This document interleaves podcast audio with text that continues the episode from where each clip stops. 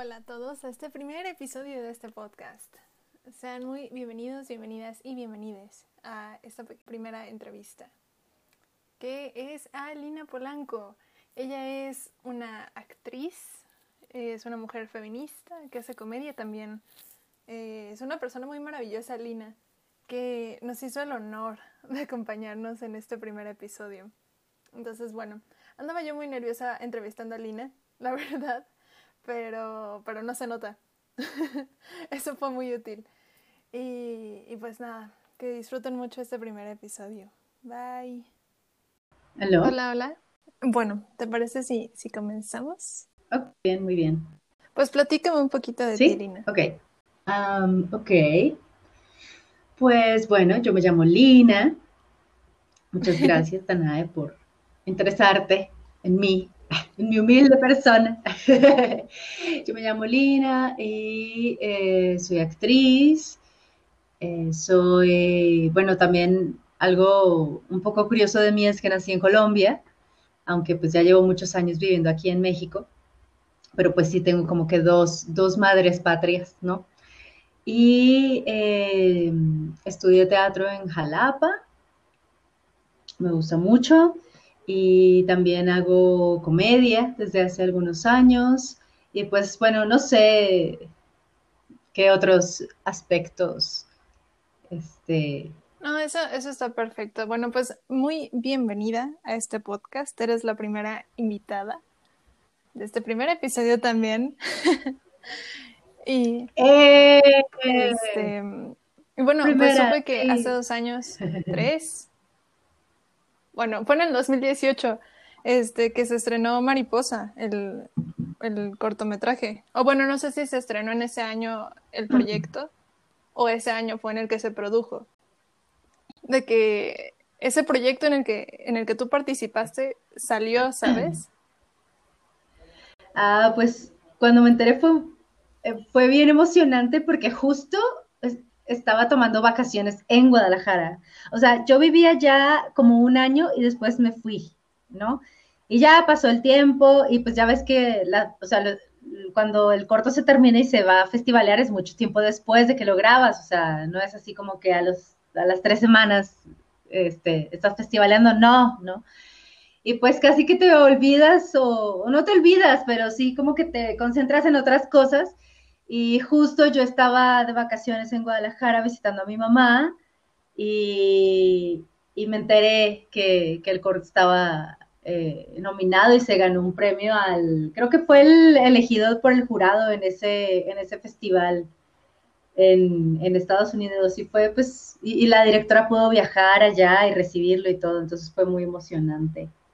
Pero sí, realmente, o sea, no fue ni el primer corto en el que participé, efectivamente, ¿no? Es un camino que no es una línea recta, definitivamente. Sí, sí, sí. ¿Y, cómo fue este rollo de descubrir la, actuación, sabes? O sea, ¿qué, fue lo que te llevó a ese punto?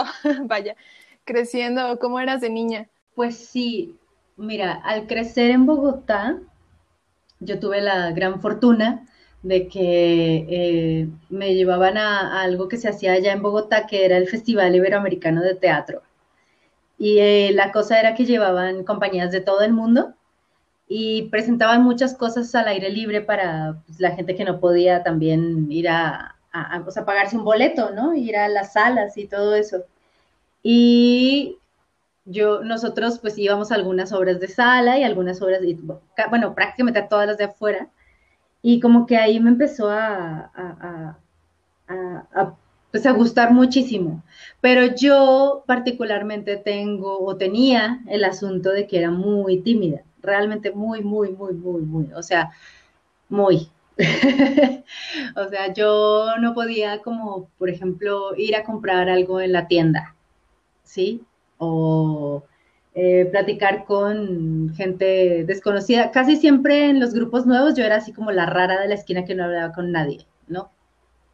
Pero al mismo tiempo tenía muchas ganas de ser actriz. Entonces tú podrás decir, oh, pero ¿qué es esa contradicción tan, tan extraña?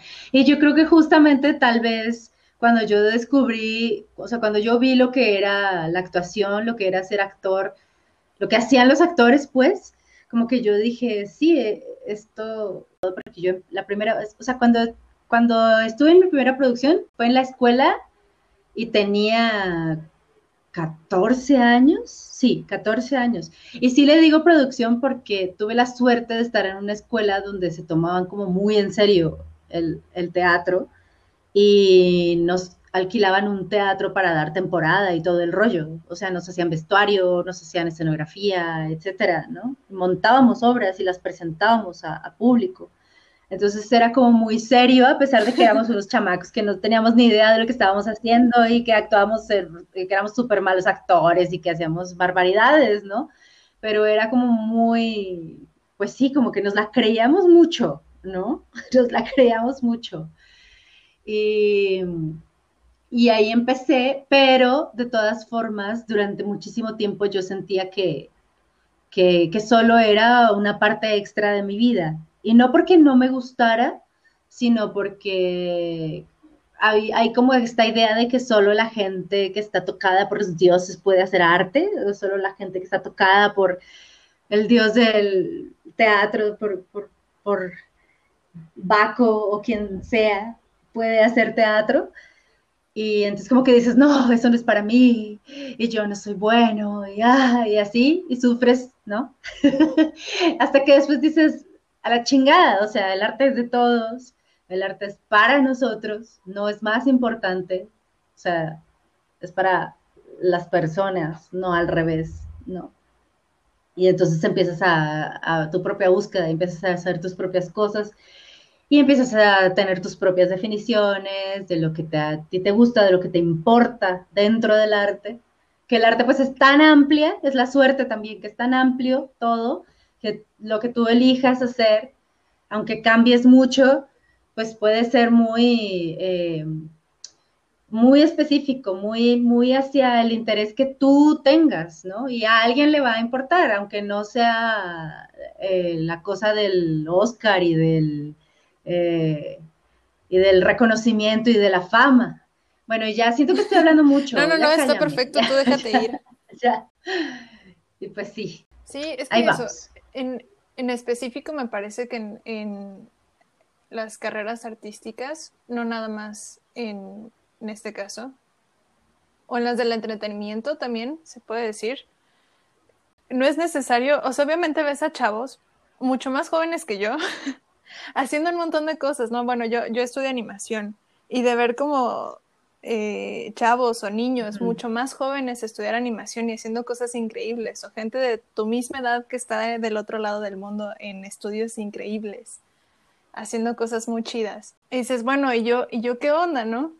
Yo, yo estoy aquí como haciendo lo mío, pero pues no se le compara al que ya hizo 3.000 cortos y tiene mi edad y sus cortos son así increíbles. Pero la cuestión con el arte es que, o con estas carreras por lo menos, es que no necesariamente es, eh, está dictado por una edad el empezar o el, o el ir agarrando, vaya ir agarrando vuelo, en estas cosas. O sea, yo lo veo mucho porque mi carrera no existía, es, es, bastante reciente. O sea, eso no significa que no existan los animadores, porque sí los hay, pero los que, los que vemos ahora son personas que no estudiaron esto, son personas que iniciaron siendo arquitectos o doctores o, o ilustradores o que se acercaban ahí más o menos al mundo de la animación. Y eventualmente ya a los 40, a los 50, es que empiezan a meterse a este rollo de animar, ¿no? Y son las personas a las que nosotros ahora vemos y a las que aspiramos a ser a veces, ¿no? Entonces sí, son, son cosas que pues sucede. Está mucho este rollo de no compararte porque pues el camino del artista varía mucho entre sí, aunque sea de la misma disciplina. Y pues bueno, además de eso, nos sucede algo muy particular aquí, que es que también estamos creando desde un lugar muy distinto o desde, o dándole voz a, bueno, eso quiero creer que hacemos, ¿verdad? dándole voz a nosotras como mujeres y como artistas, como creadoras, ¿sabes? Que es crear desde un lugar muy distinto A, nada más llegar y crear, ¿sabes? Eh, es darle voz a ese lado, ese lado femenino que tiene muchas cosas que contar Entonces, no sé tú cómo vivas ese proceso. Claro, eso tiene una gran trasfondo, pues, ¿no? A lo que, a lo que puedes y a lo que no puedes hacer. Aunque, sabes, también recientemente he estado en algunos talleres con unas chicas justamente de allá de, Ciudad de México, eh, de una asociación que se llama Acto, y hacen talleres para mujeres comediantes y para hombres comediantes y para, bueno, de diferentes asuntos sobre género, y está súper interesante. Y algo que mencionaban y que es bien importante es que hay como una, o sea, que te puedes poner como en una fila, en una lista de personas que son más privilegiadas que tú o menos privilegiadas que tú. O sea, como que ver en, dónde tú te puedes eh, eh, poner, porque no solo se trata de ser mujer, sino también de reconocer los privilegios que tú tienes, ¿no? Y que, como, como mujer creadora, que a lo mejor tienes más privilegios que, este, por ejemplo, una mujer negra, ¿no? O una mujer con escasos recursos que tiene que eh, trasladarse dos horas de ida y dos horas de regreso todos los días para ir a su trabajo y le pagan menos del mínimo, ¿no? O cosas así. Entonces, como que también es importante ver como los privilegios que tú tienes y, y, sobre todo hacer uso sabiamente de esos privilegios, ¿no?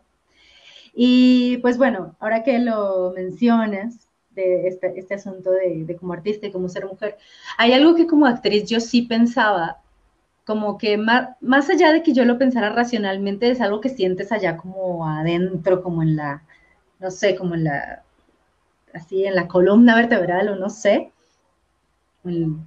el sistema nervioso, que es que, eh, es, que las mujeres tienen que tener cierto físico para ser cierto tipo de actrices, ¿no? Y pues a mí siempre me llamó mucho la atención, aunque yo estudié teatro y me gusta mucho el teatro, a mí siempre me llamó mucho la atención el cine, ¿no? Y eh, uno de mis hermanos, bueno, mi único hermano, porque tengo varios hermanos, pero son mujeres las otras, mi hermano hombre, estudiaba cine y como que yo soñaba así guajiramente en, salir en un corto de mi hermano, ¿no? Pero yo era muy, yo era una niña, yo era muy pequeña. Y entonces como que nunca sucedió. Y yo sentía que solo las personas, pues por, los, por las películas que veía y el tipo de series que veía, pues yo pensaba que solo las, las mujeres muy bonitas tenían acceso a ello, ¿no? Y que yo no era tan bonita y que no podía, eh, por lo tanto, ser ese tipo de actriz y eso es algo que, aunque mi familia es así como muy abierta y yo trato de ser como muy abierta y soy, eh, siempre soy de que no, eh, body positive y todo ese rollo, pues crecí con eso inevitablemente. Y, y hasta muy adelante fue que yo dije como, ah, no importa, ¿no? O sea, puedo hacer lo que yo quiera y me puedo encuerar además, si, se me antoja, si se me antoja, puedo hacer lo que yo quiera, como soy, ¿no? Y, está bien, y no pasa nada. Pero son como cosas como que hay que preguntarse a fondo porque ni siquiera te das cuenta que tú puedes tener un pensamiento, eh, pues, no sé, como tan acorde a valores que ya no, pues que ya no son vigentes, ¿no? Claro, claro.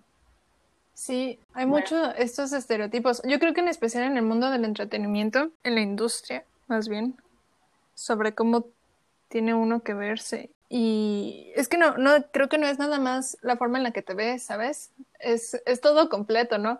La forma en la que te expresas y la forma en la que actúas y la forma en la que te comportas. Más bien es eso. Claro. Que hay cierta expectativa de cómo debemos ser como artistas, ¿sabes? Este, pero pues sí, ¿Y, cómo ha sido esto? O sea, llevar, o bueno, sobrellevar justamente estas expectativas como, como artista y como actriz. Pues, como te decía, como que ha sido un proceso muy lento, como que Em, hay una chica que yo admiro mucho que se llama Itzel Arcos, que ella hace stand-up stand feminista y talleres de, de escritura para mujeres, está padrísimo. Ella dice o sea, por ejemplo, Kino dibujó 60 años, ¿no? Y es como tú estás sufriendo porque tu carrera de 5 años eh, no es todavía la brillantez que pensaste que iban a premiar, ¿no? Este, y que ibas a ser el talento revelación o algo así. Pues no, o sea, síguele talachando. Si ya tienes algo y si ya estás mejorando y si ya entiendes más del arte que has estado estudiando, porque porque es muy, es muy profundo, hay mucho que aprender, sea lo que sea que elijas, ¿no? O sea, puede ser que, al principio de, de, lo que ejerzas, de lo que ejecutes, te vaya bien y seas como que muy bueno y todo, pero tienes que de, todas maneras trabajar y aprender para realmente eh, tener maestría y, tener unicidad y tener un estilo y, y algo concreto que decir, ¿no? y algo maduro. O sea, se requiere de investigación y, la madura, y, de maduración y, eso toma tiempo, ¿no? Aunque de joven y aunque al principio también hagas cosas muy chidas, pues, es, ¿no? Sí, sí, sí. ¿Sí me explico? o estoy hablando muy enredado. Te estás entendiendo perfectamente. Siento que luego me voy por las ramas y ya no sé ni qué estoy diciendo. Entonces, es, sí, como que vas desarrollando cosas únicas con el tiempo. Y si te pones a sufrir y a sentir que eres muy único y que fracasaste porque a los cinco años de que llevas una carrera todavía no eres el genio que esperabas ser, pues no, o sea, dale otros 30 y hablamos a ver qué claro, pasa. Claro, claro. Este, como, como o sea, como este, Tolkien escribió creo que como a los 50 años empezó a escribir eh, todo, el, todo el Silmarillion y el, Señor de los Anillos y todo ese rollo. Bueno, no sé si a los 50, pero cuando ya era muy grande, o sea, no sé a qué edad, pero era una persona ya recorrida, había sido maestro durante muchísimas décadas y bueno, llegó y dijo, ahora sí, ¿no? Entonces, como que hay que dejar que las cosas se maceren, no ser tan exigentes, no creer que, em, como desarrollar tu propio concepto de maestría o de lo que quieres ser, ¿sí? O sea, ¿qué es lo que quieres realmente eh, entender o profundizar? ¿Es realmente ser un artista en un arte específico? Pues está bien, entonces mátate en eso. ¿O es entender cierto tipo de la profundidad de la comunicación humana y entonces para eso necesitas a lo mejor aprender un poco de arte, pero también un poco de humanidades y también un poco de, eh, economía y de fisiología para entender cómo funciona el cerebro. No sé, ¿sí, me explico? O sea... O sea, si quieres ser una Beth Harmon, que solo se dedica al ajedrez y que es una gran genio y que a eso se quiere dedicar, pues mátate en eso y dedícate a eso. Pero si lo que quieres es entender ciertas cosas de la humanidad o, o divertirte o no sé, entender la ciencia del movimiento del agua, pues ahí vas. Pero pues como que no hay una idea de éxito así pura que tengamos que perseguir y como que nos atormentamos mucho con eso y es muy estorboso. Eso es, a, eso es a lo que voy. Como que quítense, quitémonos esa idea de éxito, de que ah, las cosas tienen que ser de cierta manera para que te vean y te perciban de cierta manera y entonces te ganes el respeto de los demás. No, más bien no pierdas oportunidad de experimentar lo que tú sabes que necesitas aprender para lo que quieres hacer. Y eso puede venir de diferentes fuentes, puede venir del arte, puede venir de la ciencia, de las humanidades, de muchos lugares. Sí, sí, sí, justamente eso, eso me parece muy importante, eso que mencionas.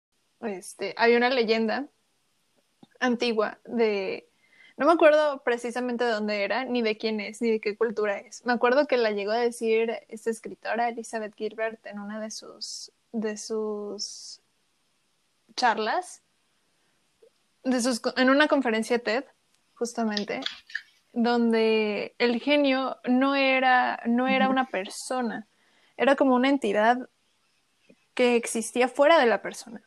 Entonces, que cada cierto tiempo eh, pues el genio entraba a la persona, ¿no? Y era justamente cuando, cuando aparecían estas obras maravillosas, ¿no? Cuando creaban estas obras increíbles. O, por ejemplo, hablaba en el caso de los de la gente que danza, de los bailarines y bailarinas, que, que la gente veía, se reunía en comunidad a verlos bailar y, y veían de repente a un bailarina o una bailarina que empezaba a bailar así de forma magnífica y veían ahí ese genio, ¿no? Y antes decían, de ahí surge que empezaban a decir Alá, Alá, porque lo veían como, como si fuera un dios, ¿no? Que luego esa expresión fue cambiando y ahora es el, es el actual Ole. Entonces, eso es a lo que voy. Eso le quita mucho, digo, ver, ver al artista de esa forma, te quita mucha, mucho peso de encima de como creador, no solamente como artista, de que el genio no soy yo, el genio es algo que está afuera de mí, ¿no? Y que a veces cuando se le ocurre este, llegar, a ver si es que, por ejemplo, como el nombre del podcast, que se llama Artista y Musa, ¿no? Si es que las musas me vienen a visitar mientras esté trabajando, excelente, pero si no, pues de todas formas voy a seguir, no se trata de esperar eh, a que lleguen para empezar a crear. Uno no, uno no crea, bueno, ahorita por lo menos ese es mi proceso, uno ya no crea por inspiración, uno crea a partir de estar practicando y de estar estudiando y de estar investigando y de estar creciendo como artista. Es justamente lo que mencionas de, la, de la maduración también, que uno como artista madura, pero porque como persona madura también. Y eso, eso me parece muy increíble. O sea, hay, hay un artista al cual admiro mucho, que es un músico, se llama Jacob Collier. Y él es muy joven, es magnífico, es un magnífico músico, de verdad es, es maravilloso ese hombre. Pero el caso es que habla de que le emociona mucho crecer y madurar y tener 60 años y seguir componiendo música, porque habla de que su música ahorita va a ser muy diferente a como sea en ese entonces, ¿no? Va a haber otro nivel de maduración y otro nivel de, de creación también. Y eso es sumamente interesante, ¿no? También, también darse chance de ese proceso, de justamente esto que dices, que estorba en, en, cuanto a las expectativas que uno tiene de sí mismo, comparándose con los demás, ¿no? Respecto al futuro, que dices, bueno, este, no sé, tengo amigos justamente que también quieren actuar y, y quieren actuar específicamente en el cine de Hollywood, ¿no? Esa es la meta. Eso, eso es la meta siempre. Y estamos hablando, yo les digo, es que no se trata de eso. Claro. De hacer lo mejor que puedas ahorita con lo que tienes ahorita, ¿no? No, no de preocuparte, porque aparte tienden mucho a preocuparse los problemas que ahorita tiene Hollywood.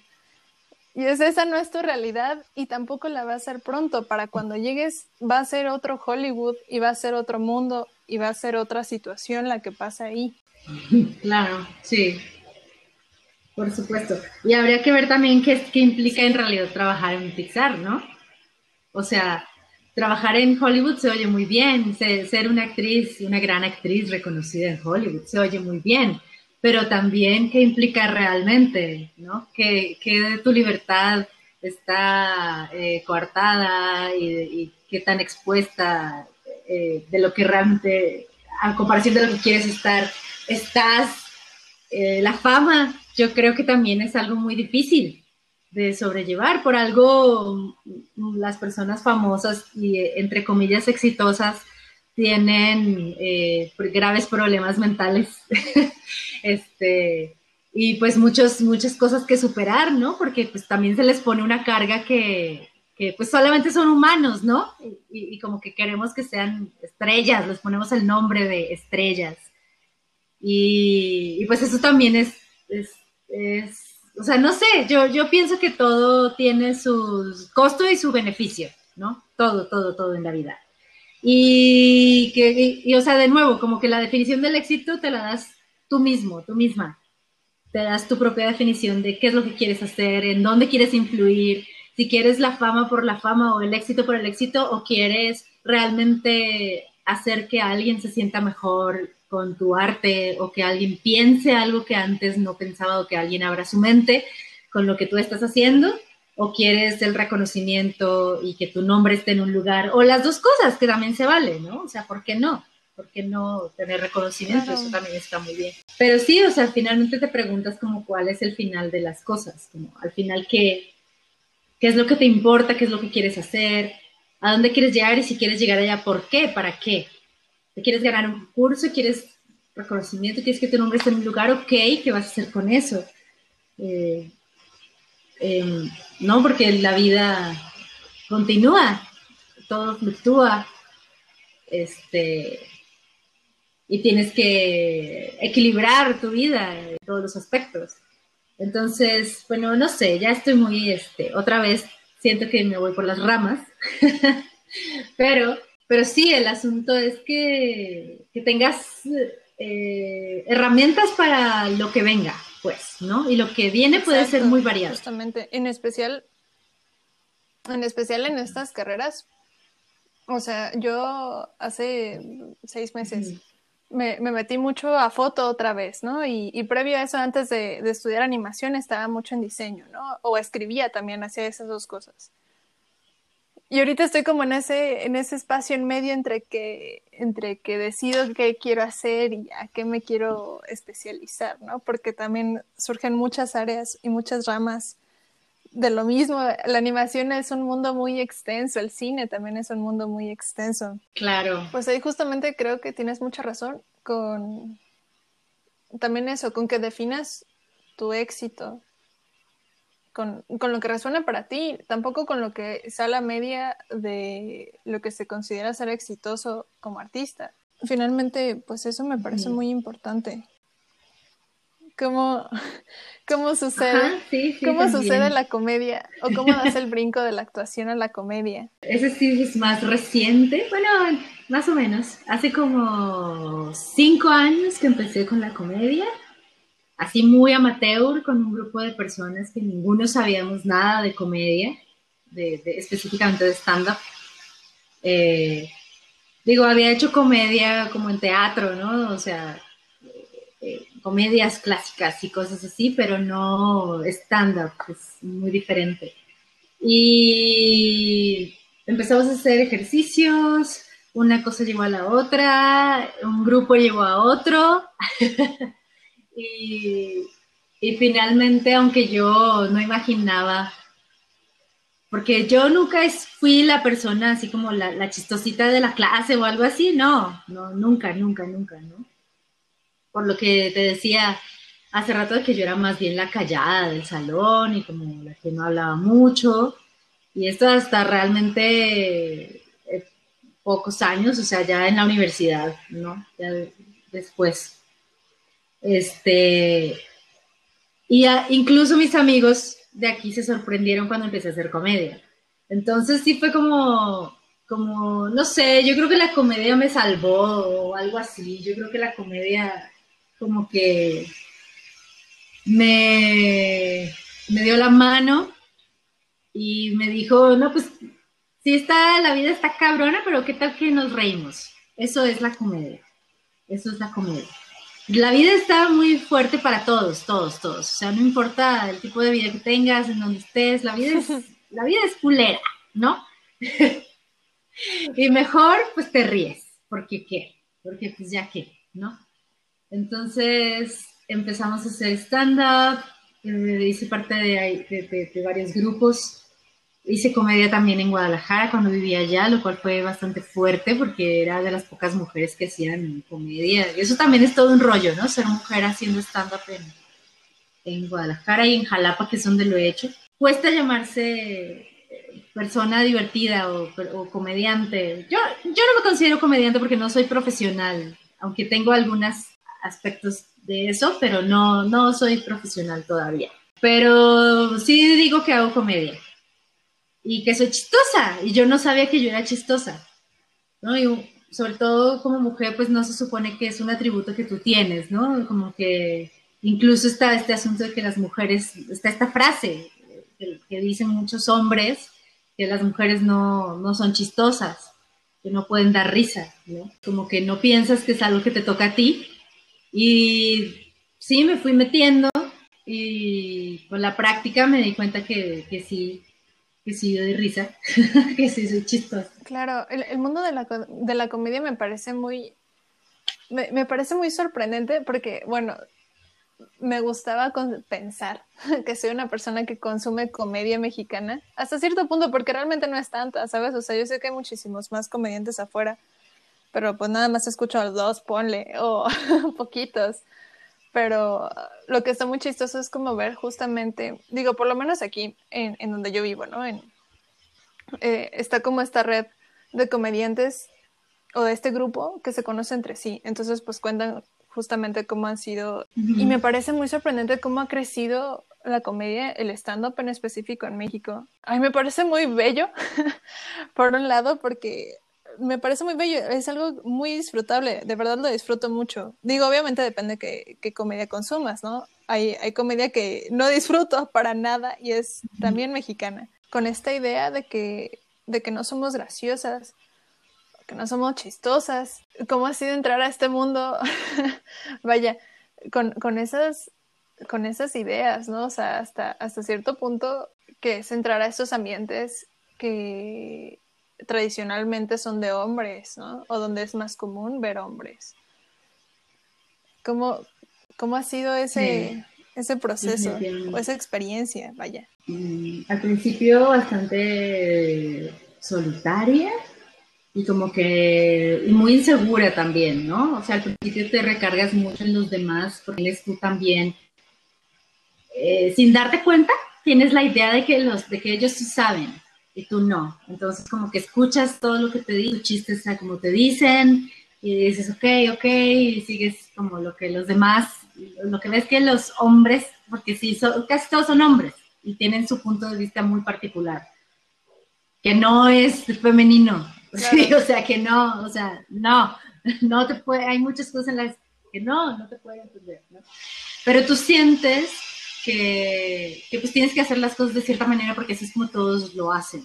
Entonces, primero te vas por ahí y, y, y después te vas dando cuenta que tienes como otros puntos de vista, que hay otras cosas diferentes. Yo hasta que regresé de Guadalajara fue que empecé a, a, ver más como qué era lo que yo quería decir en, en, el escenario y a tratar de encontrar más, más mi punto.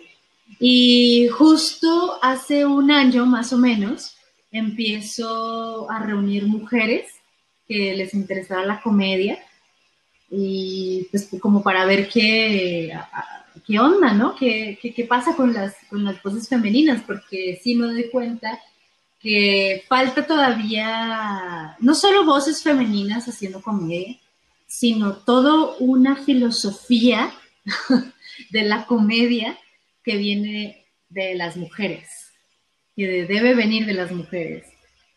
Este, porque a veces te ponen en un lugar solo como eh, en un cartel o en un show solo para cumplir una cuota como la, la, cuota de la mujer, de las mujeres, ¿no? O sea, te ponen y ah, listo, ya, ahí está la cuota para las mujeres. Pero resulta que las mujeres somos el 50% de la población. Sí. entonces, entonces, o sea, ¿por qué debe existir algo como comedia para mujeres? O, o, o si yo estoy catalogada en algo como comedia para mujeres, ok, está bien, no me importa, es el 50% de la población, o sea, no me importa que solo a las mujeres les guste lo que hago. Y que no es cierto que solo a las mujeres les guste lo que hago, ¿no?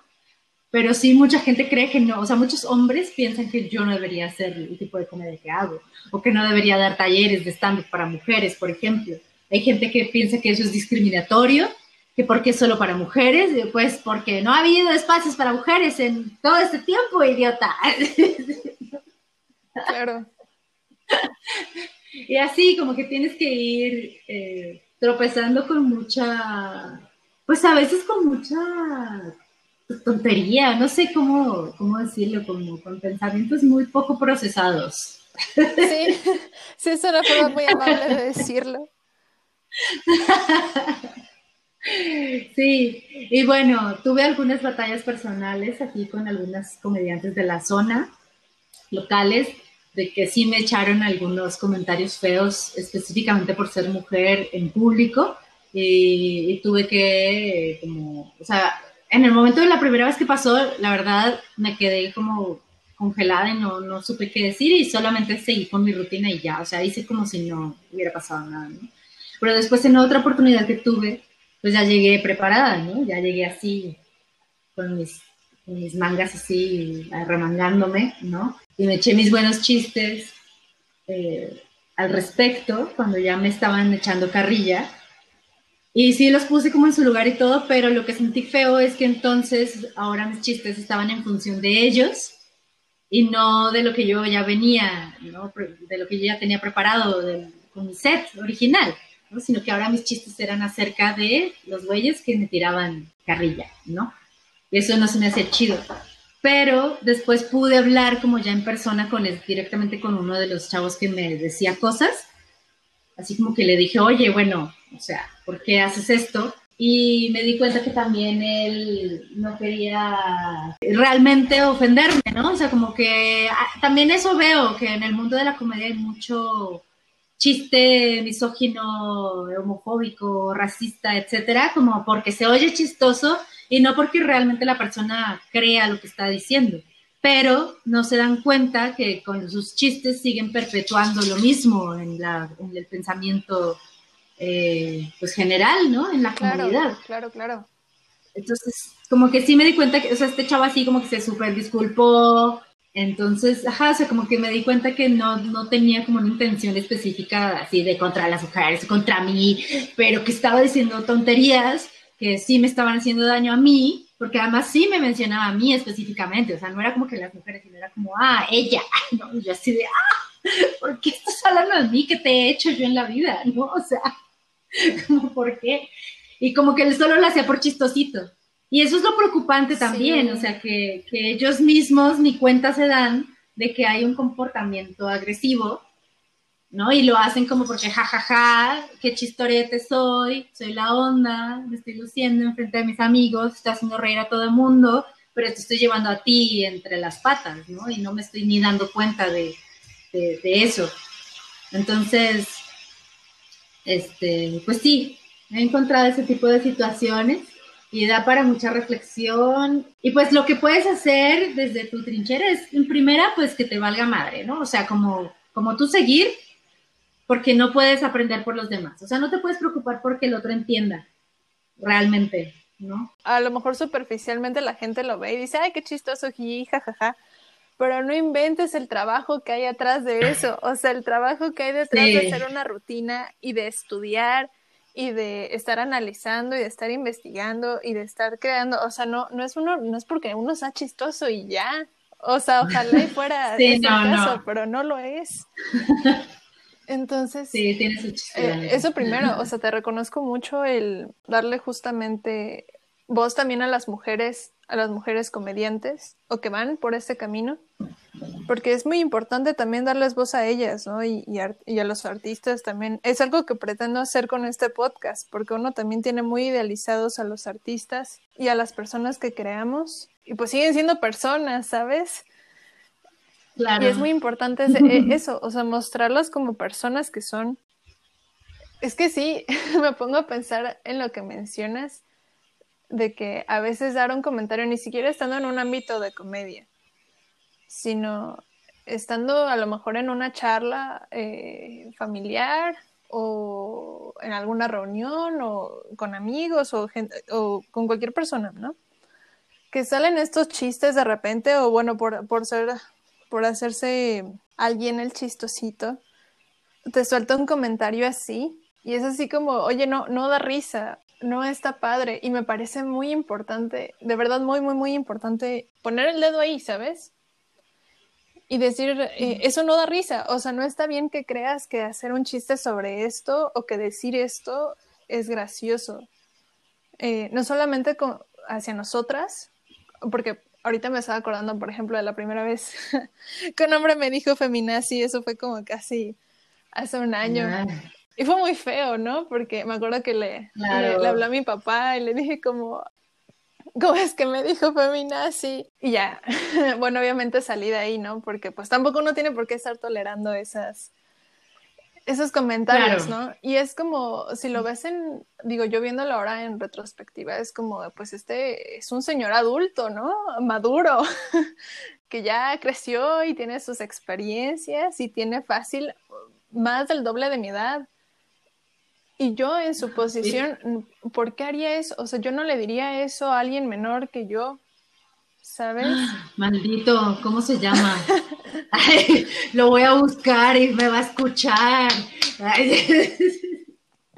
Entonces. Qué horrible señor, qué horrible persona. Sí, sí, fue muy, muy fea esa experiencia en esa primera vez, ¿no? Y, y, a lo que voy es que justamente señalar estas, estas situaciones y no solamente observarlas y dejarlas pasar, sino como señalarlas y hacer espacios como este para hablar de ellas, de ellos, es muy importante. En especial eso, que en ámbitos como la comedia que uno creería que esas cosas no suceden, ¿no? Es importante darle voz a eso también. Sí, pues este año, eh, bueno, el año pasado más bien entré en contacto con muchas chicas. Se hizo el primer festival, el Comedy Fan Fest, primer festival de comediantes mujeres en México. Ay, qué increíble. Organizado, sí, sí, organizado por Julia Tello y, y Jay Aderit y, y, otras chicas que la verdad no, no, recuerdo todas las que están involucradas, pero son varias.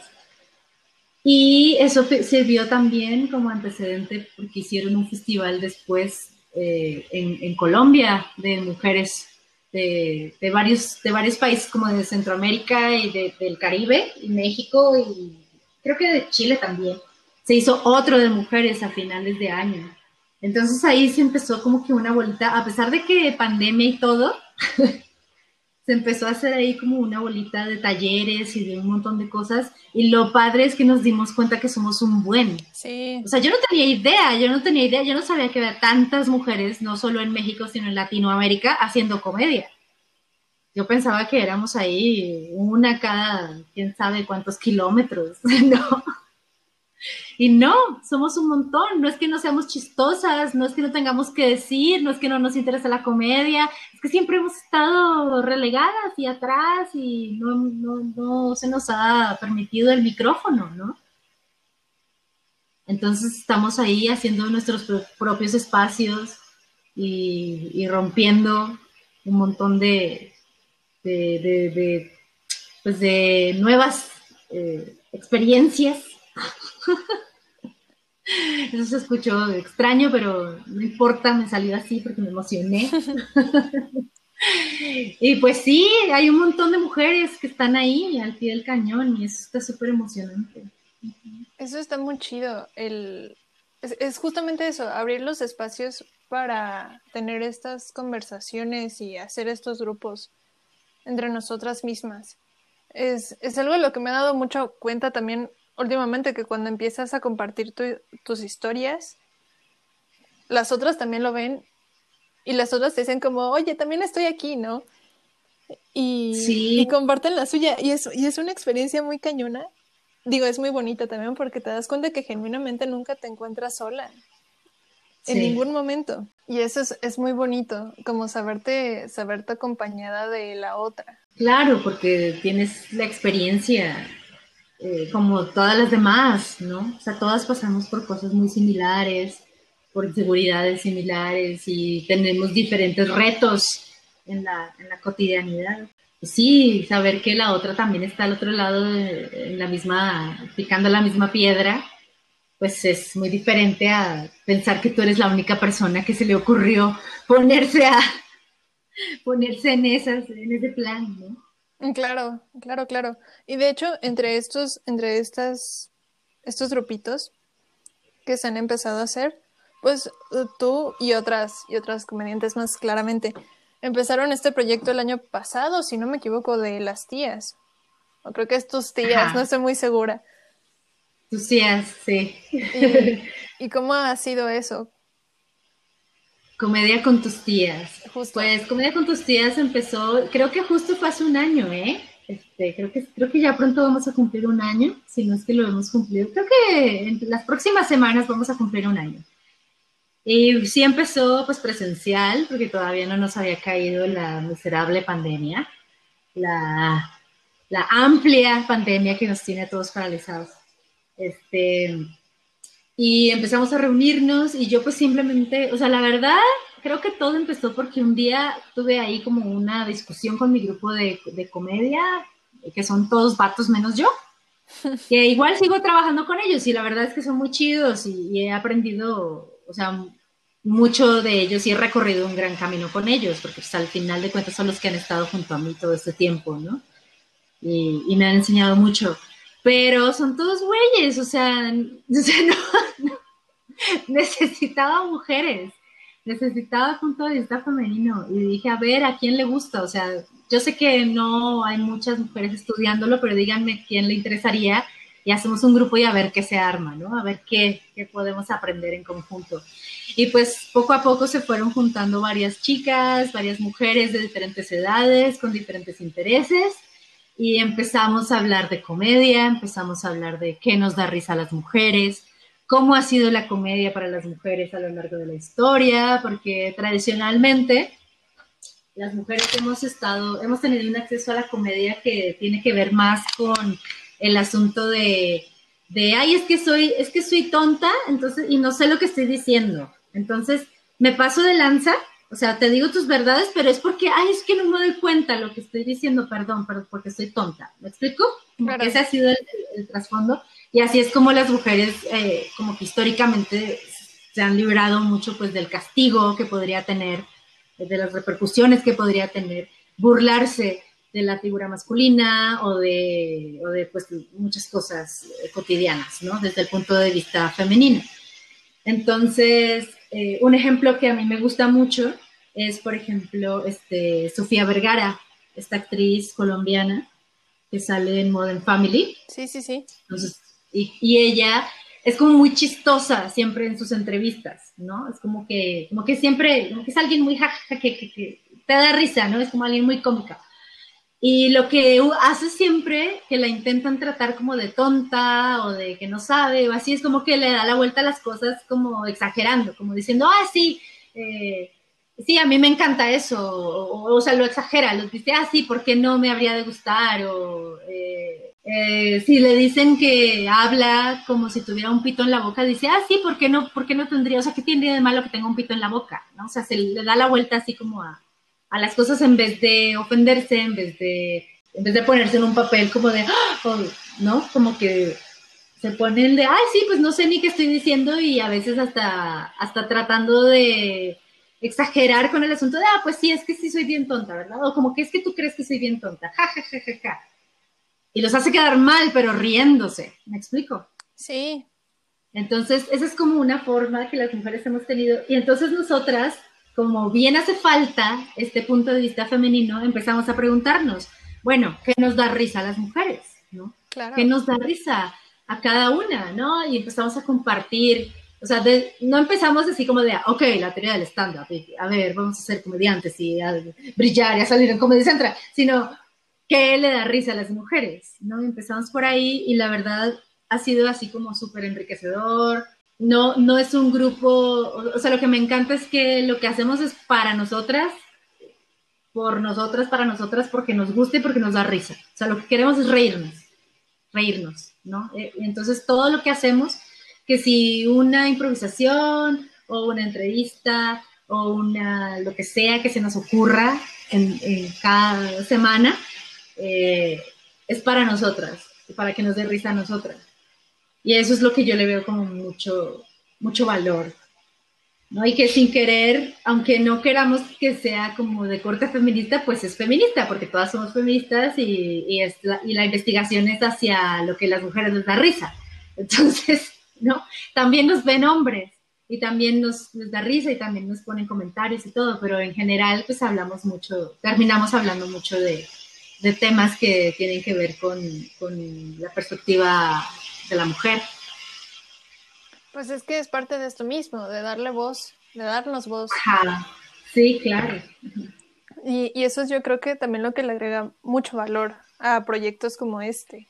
¿Sabes? Digo, eso, ahorita no, no están presenciales, pero ya están en, vaya, están en sus en vivos y están en línea y están ahí.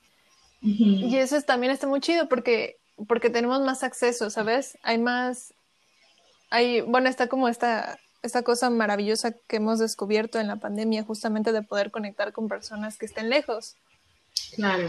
Como pues ahorita, ¿no? O sea, las dos estamos como a medio país de distancia, más o menos. Eh, eso está muy padre, que podamos, que podamos escucharlas también y, y ver que ahí están dándonos voz.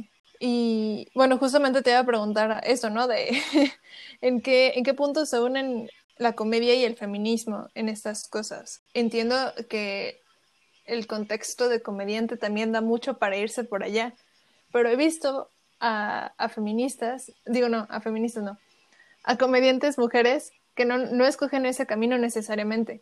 Entonces, bueno, eso, esa es mi pregunta para ti.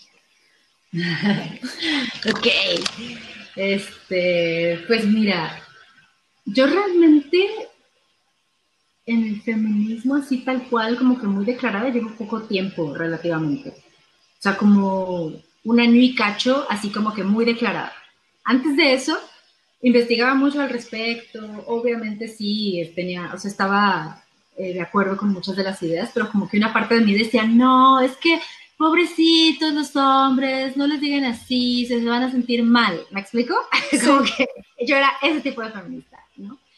Y después, bueno, ya involucro más la comedia como con estos temas porque simplemente me salen, o sea, al yo entrar a investigar, a interesarme por el tema, pues mi comedia inevitablemente cambia, inevitablemente me empiezo a preguntar cosas y empiezo a hacer chistes al respecto, ¿no?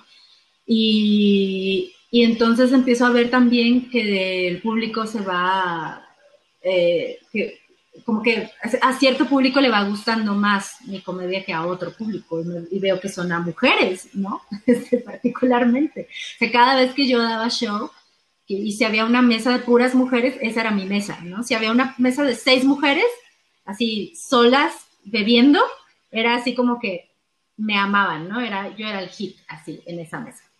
Y entonces empiezo a ver que tengo como cosas particulares que decir, pero yo no me sentía como con la suficiente, con el suficiente conocimiento sobre feminismo o el suficiente, pues no sé, experiencia o conocimiento para, para decir como, ah, soy una stand-upera feminista, o mi stand-up es feminista, o mi comedia es feminista.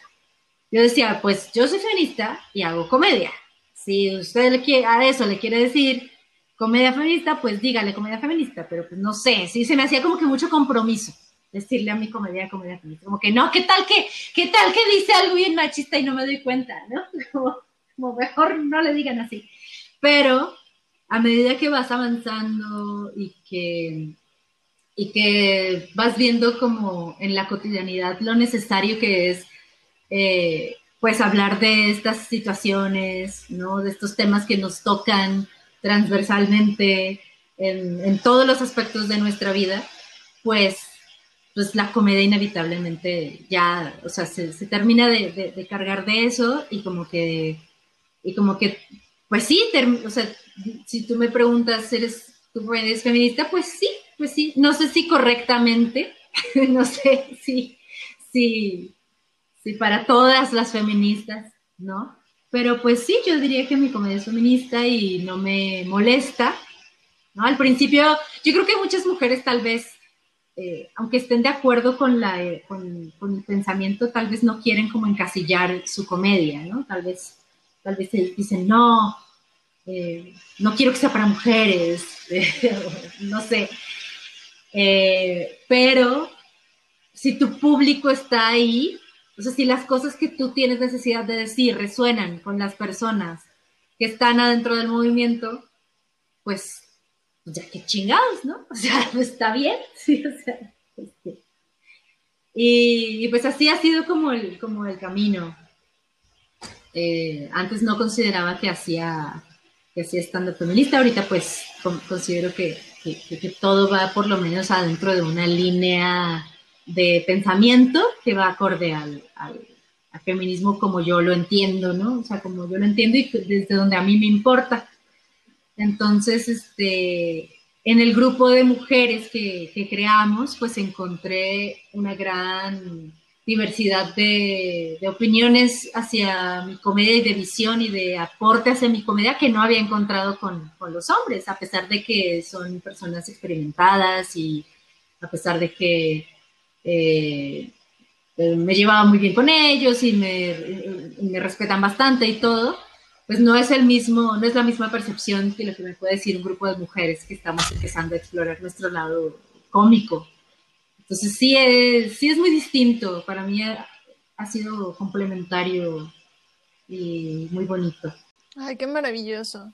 Eso e, es, es que a lo mejor ahorita no lo, no lo percibes, pero definitivamente esos, esos espacios que ahora estás haciendo y esos proyectos y, y empezar a hacer eso es un parteaguas muy grande para nosotras y para las generaciones que siguen. O sea, el poder ver a, más mujeres mexicanas eh, hablando, hablando de feminismo a lo mejor en su comedia, o hablando, o simplemente siendo comediantes, o sea, verlas y tenerlas a ellas también como comediantes en México.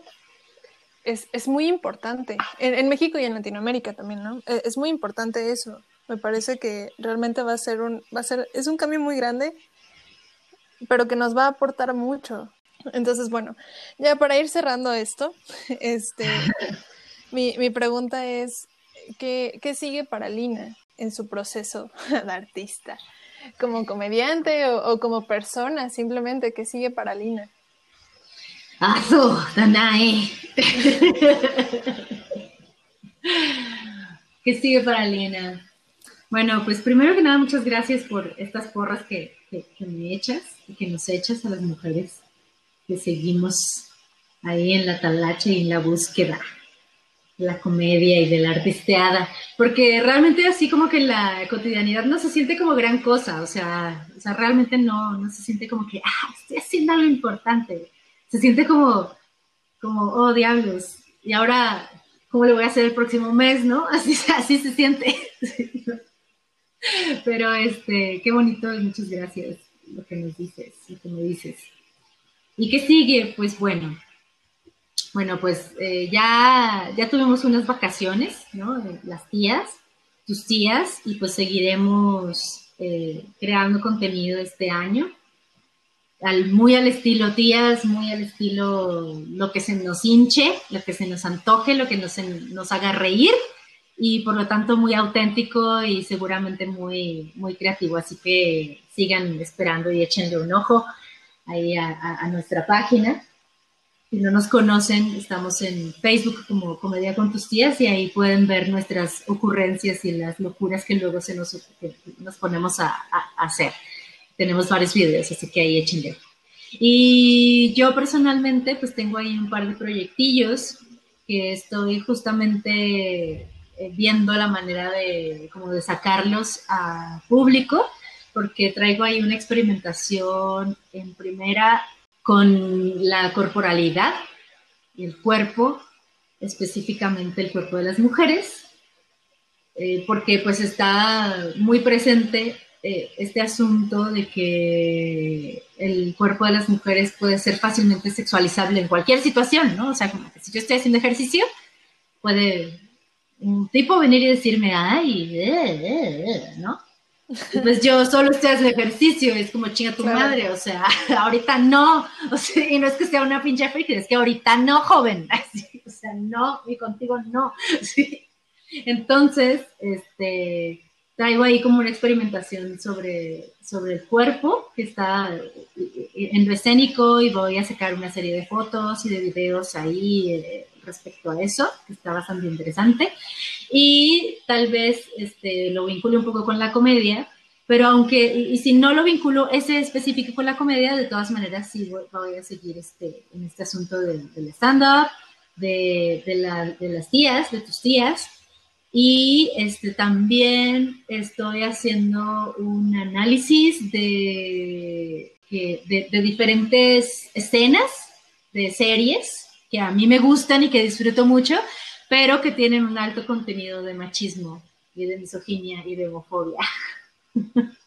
y entonces este, le voy a, voy, estaré dándole ahí un análisis a algunas series que me gustan y que disfruto mucho, pero que tienen esas características eso pues va a estar divertido también porque yo me incluyo, ¿no? Dentro de las personas que disfrutan ese tipo de, contenido.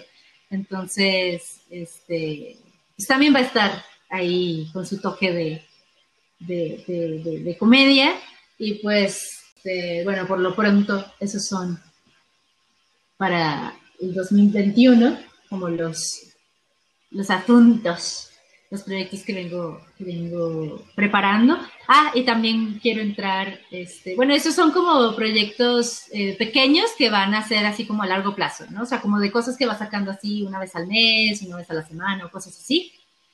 Y a mitad de año quiero entrar a la maestría de estudios de género este, voy a hacer el intento por segunda vez. La vez anterior me presenté, me presenté, no quedé, pero me dijeron que estuve muy cerca de entrar, así que yo, yo creo que esta vez ya quedaré. Vamos a ver.